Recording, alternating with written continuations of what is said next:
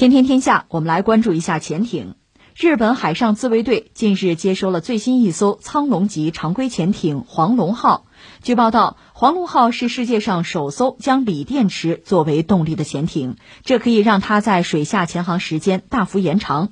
记者了解到，“黄龙号”常规动力潜艇在维持规格和航速不变的情况下，使用锂离子电池替换掉整个斯特林发动机的 AIP 动力系统和铅酸蓄电池。军事研究员蓝顺正就此表示，黄龙号常规动力潜艇是世界上第一艘使用锂离子电池作为动力的潜艇。受国际条约和法律法规限制，日本不能发展核潜艇，因此只能在常规潜艇技术上尝试各种创新和突破。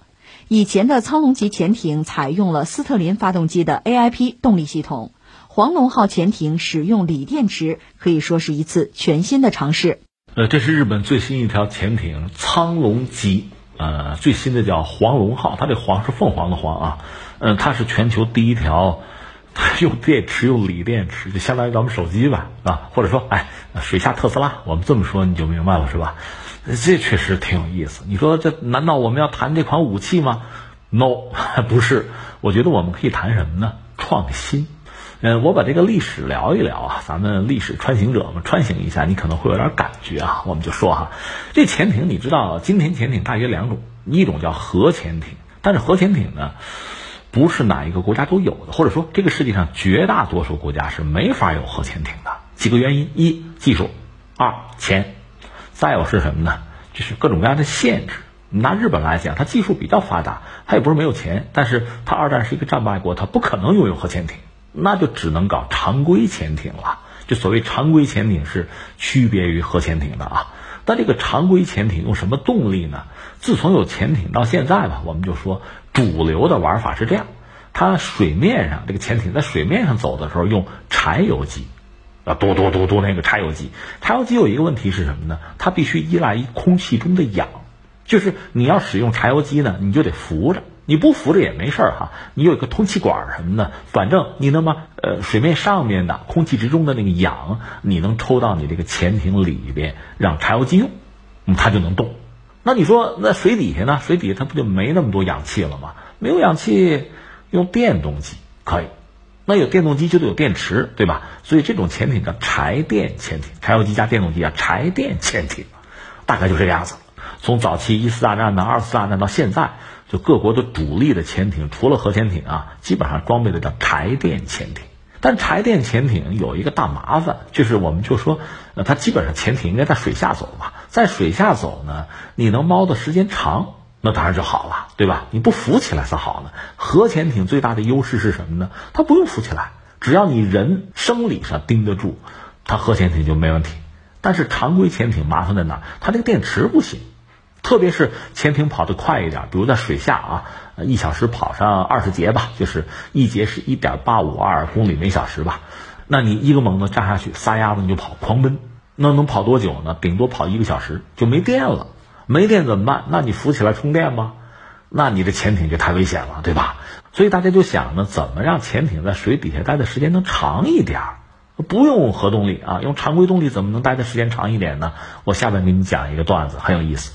就是二战的时候，当时德国呢，因为他用潜艇打仗，就封锁盟军的航路哈。一开始很猖狂，后来不行了，因为盟军的反潜力量比较强，他这个潜艇只要一浮起来就被打，就像大地鼠一样，你一露头就打，所以他只能在水底下待着，待也待不了很长时间呢。那怎么办呢？德国人也想聪明啊，说这么着。我们这个潜艇里面装一种东西叫过氧化氢，利用这个东西化学物质嘛，用它在水底下能产生氧气，我不就好了吗？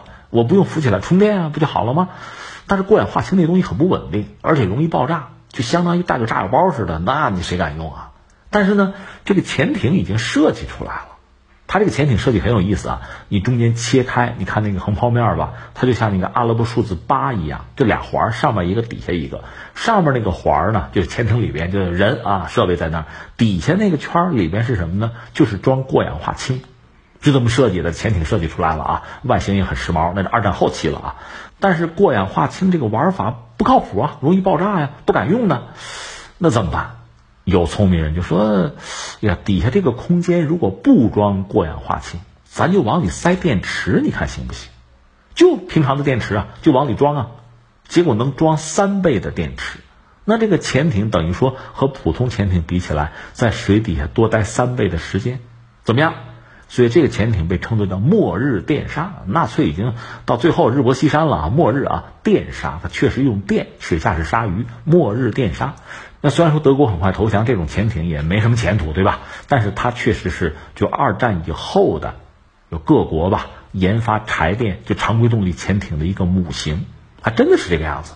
所以我们是从创新的角度，你思考这个事儿，就是在既有的、现有的这个技术条件下，我通过加加减减，通过重新的安排，我就让这个潜艇的性能有了大的提升。三倍电池，我别的什么也不用干，增加三倍电池，那性能就完全不一样，对吧？那就很有意思啊！记着这个话头啊，放到这儿啊。我们下面又换一个思路，那人们继续创新吧，继续创新，到后来就搞出来所谓叫 AIP 潜艇，就是不依赖空气。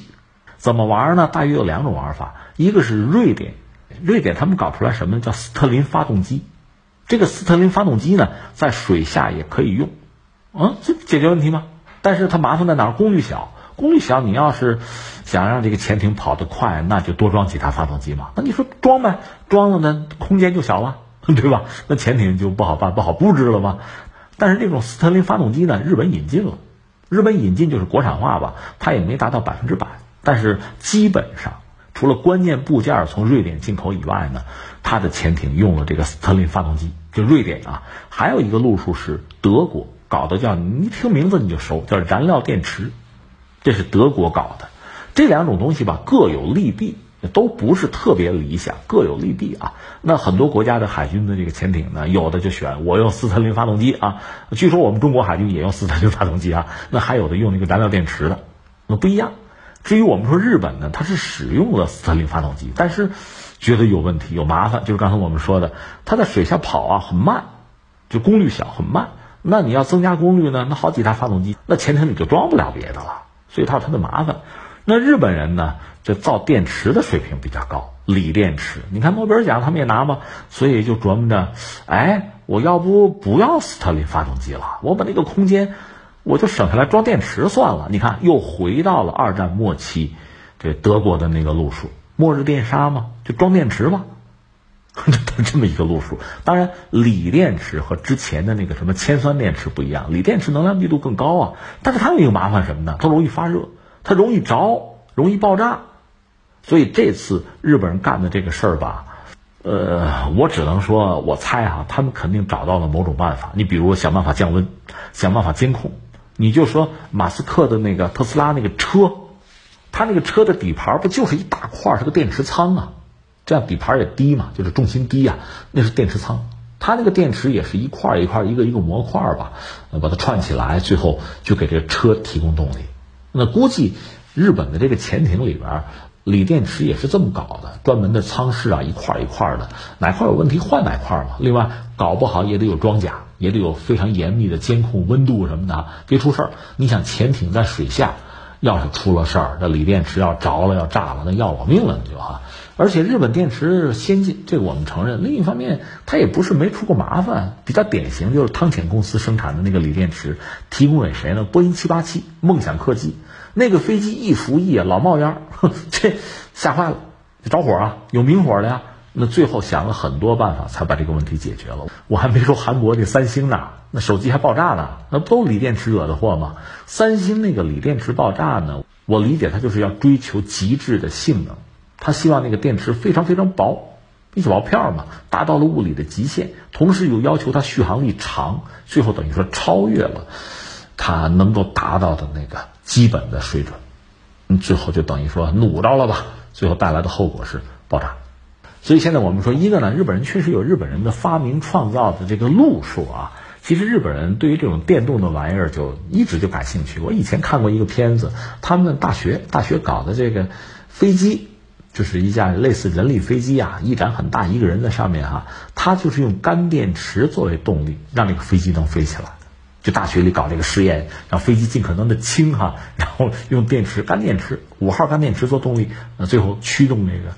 电动机它带动螺旋桨就飞了啊！有日本人对这个东西确实有浓厚的兴趣啊。但另一方面，这次这个做法吧，呃，我估计他们也要用相当长的时间做进一步的试验，就是锂电池到底靠不靠谱、安不安全，这确实很关键。另外，它还有什么？比如经济性啊、可维护性啊，还有这些因素在。那你要是没有把握的话呢，先试一试，看看行不行？有点像疫苗是吧？咱先试试行不行？不行再改进呗。如果行的话，考虑再批量生产。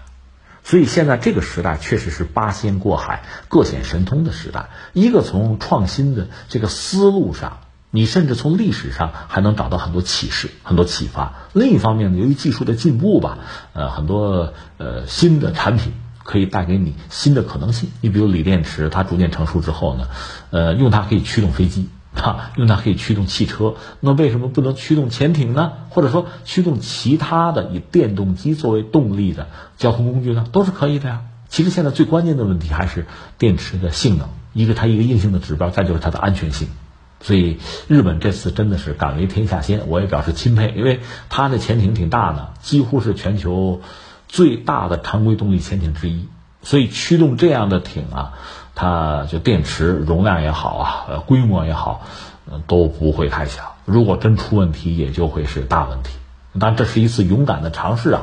这个尝试如果成功的话，那么全球一个是说潜艇吧，可能又会出现一个新的面貌。可能很多国家的前提可以考虑使用锂电池。那么以前一直成为所谓王道的那个 AIP 就不依赖空气的这个玩法，不管是斯特林发动机啊，还是燃料电池啊，可能就逐渐的会变得不那么时髦，会落伍，可能会出现这样一个局面啊。我们走着瞧。